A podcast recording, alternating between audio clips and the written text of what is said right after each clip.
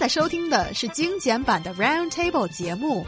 关注我们的微信公众账号 EZFM Round Table，点击页面右下角弹幕 view，可以收听往期节目或者参与直播互动。Cursing and swearing are always thought to be taboo in a civilized culture. It indicates poor education background, low taste, certainly not a classy act. Yet people are found doing it all the time. Scientists now say that there are some good reasons to curse, that profanity helps to soothe pain and foster human relations. So let's dig into the um, the studies and see how is this good? Apparently, um, if you look deeper at the study, it basically just says when you swear or when you use cuss words, it can relieve pain. For example, if you if if somebody has ripped off a band-aid from you and you just say ouch, that doesn't quite cut it. But if you say you know what I can say on air right Beep. now, yeah, it would actually uh, release the pain a whole lot more. Yes, I think that makes some sense. Well, there are some studies that are uh, looking at the psychological benefits of profanity or cursing or swearing, basically using really bad language that we're not supposed to say on national radio for sure.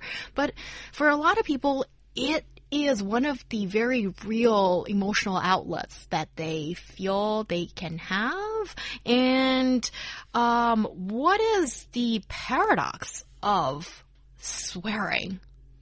What do you mean? What's the paradox of swearing? That's a that's a, a bold question. Well, yes, because on the What one do you do if you don't swear? Do you mean? Okay, basically, if you swear, then um, often it's being seen as a bad thing. But if you swear, and people often also think that it is a relief, it's a good thing. So, you know, there's the a bit of a paradoxical nature towards There was there was another recent study that said um, swearing allows other people to feel more comfortable around you because people only swear when they are feeling relaxed.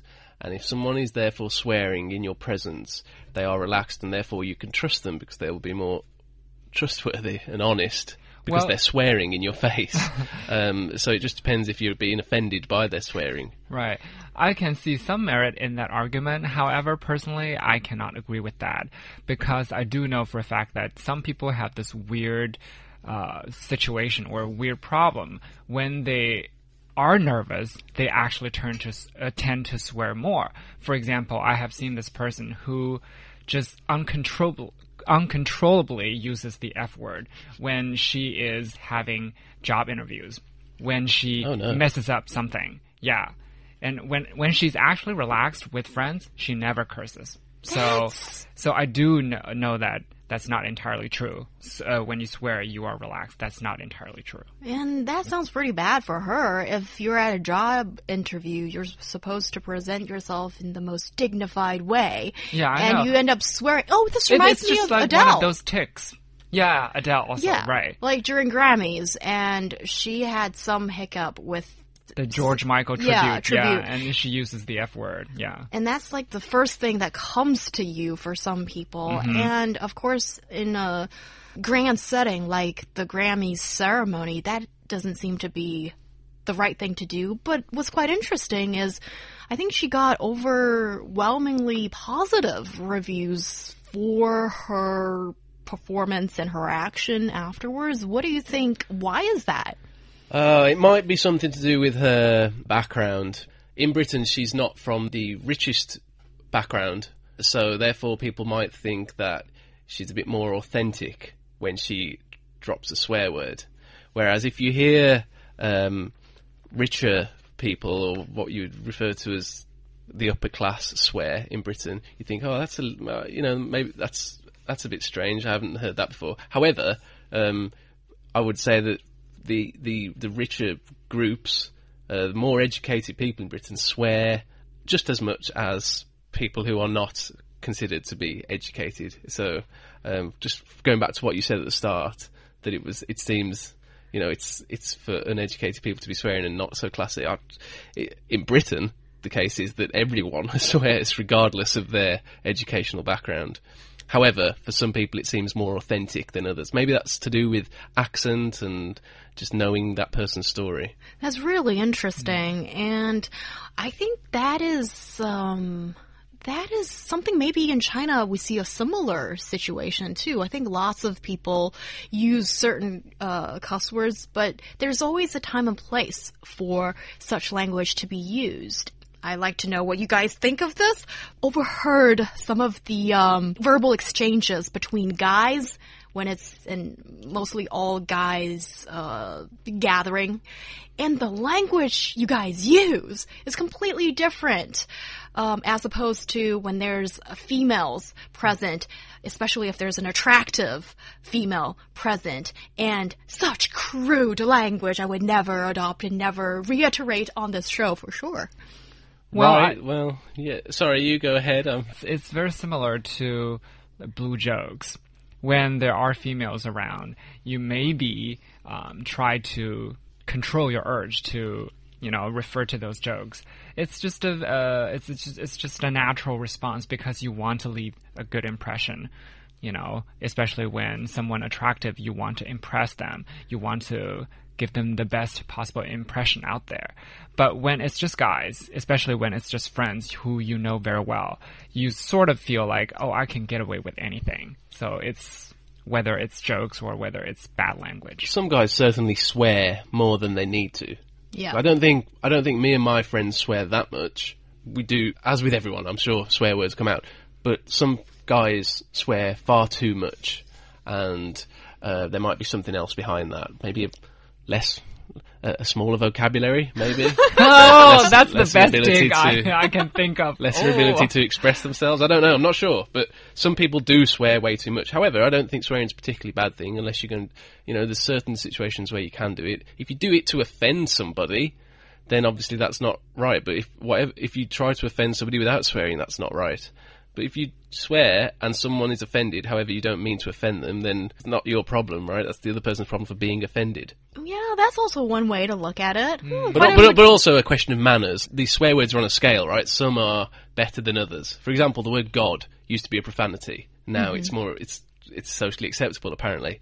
So it just depends where you are on that scale. Yes, I feel I address them way too often, but not in swear words, but more of like OMG kind of thing. And yes, I say it too often. I try not to say it so much on the show, but certainly sometimes correct me if I'm wrong, guys. I'm a woman, so I can only extrapolate when it comes to such issues. Is it also, to some people, maybe a sign of masculinity? For guys to swear, because I still think women do it a lot less than men. I'm sure it is, but uh, also I think it's a way to relate to others who you think. So, so for example, if it, so, I'm from a place near Birmingham, and someone might not think that I'm, I'm particularly well versed in I don't know books or anything. So they might think I'm a little bit stupid, and they might therefore think, oh, I need to swear more around this guy because obviously he, he's from that background. So if they think they can relate to someone by swearing, maybe that's why they do it. And if it's guys, then yeah, maybe, maybe that plays into it also. Yeah, I think that's a very interesting dynamic because you always try to speculate what kind of person that one I'm speaking to is like. So if they are less uneducated, like uh, Stu said, maybe I need to swear more.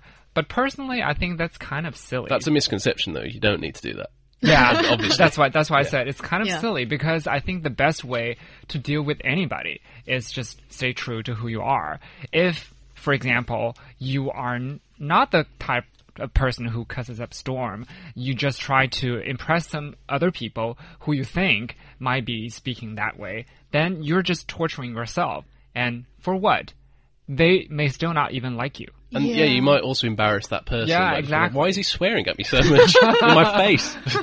And also, sometimes swearing is directed to um, the other participant in a conversation, but other times, I've heard this as a defense for some of the guy friends of mine that swear, is that it's only part of speech, that it is like a filler.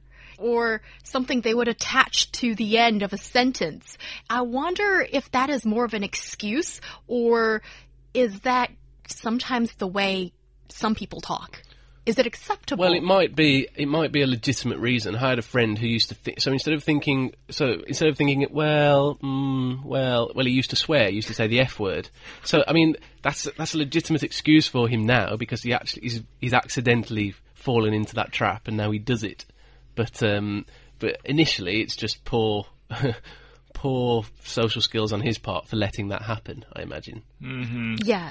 Well, it may be a legitimate reason to some extent, but I still say the vast majority of people would feel at least a little bit uncomfortable if you drop F bombs way too much. So maybe next time, try not to use this as some sort of excuse. Yes, or drop the C bomb in Any, Chinese. any yeah. other bomb, any other bomb. Yes, any other or the. B bomb in Chinese too. Yes. And also, I I think people need to realize that uh, the fact that um, swear words can be so powerful is because you you use them uh, sparingly. If you use them way too much, then they lose the punch to a certain extent, That is and that defeats the purpose. a great point. And also that leads to my last question for this topic. That is, are we seeing increasingly in mass media swearing is being allowed? This reminds me of some of the um, radio shows actually on BBC that allows a, a little bit more of the use of certain maybe moderate swearing words and also like Gordon Ramsay and his uh, Right. Well, in, TV yeah, shows. I mean, TV TV ratings are fueled by I don't know shock value. So after 9 p.m. after the watershed in Britain, then you can swear. that's that's allowed. Um, however, you've got the president of the U.S. during his election rallies. He was addressing crowds and swearing. So you know, if it's good enough for the president, I guess, I guess it's good enough for, for anyone. And also, just one more point to add. I think art is very arbitrary. So, for example, when it comes to Quentin Tarantino, I would F hate his films if he doesn't contain his usual amount of F words. Yes, okay. So if it is a media product that can be that can be specifically delivered to maybe adults or, you know, certain segments of the population, then yeah, why not? But Yeah. I'd hate to see babies hear swearing words all the time.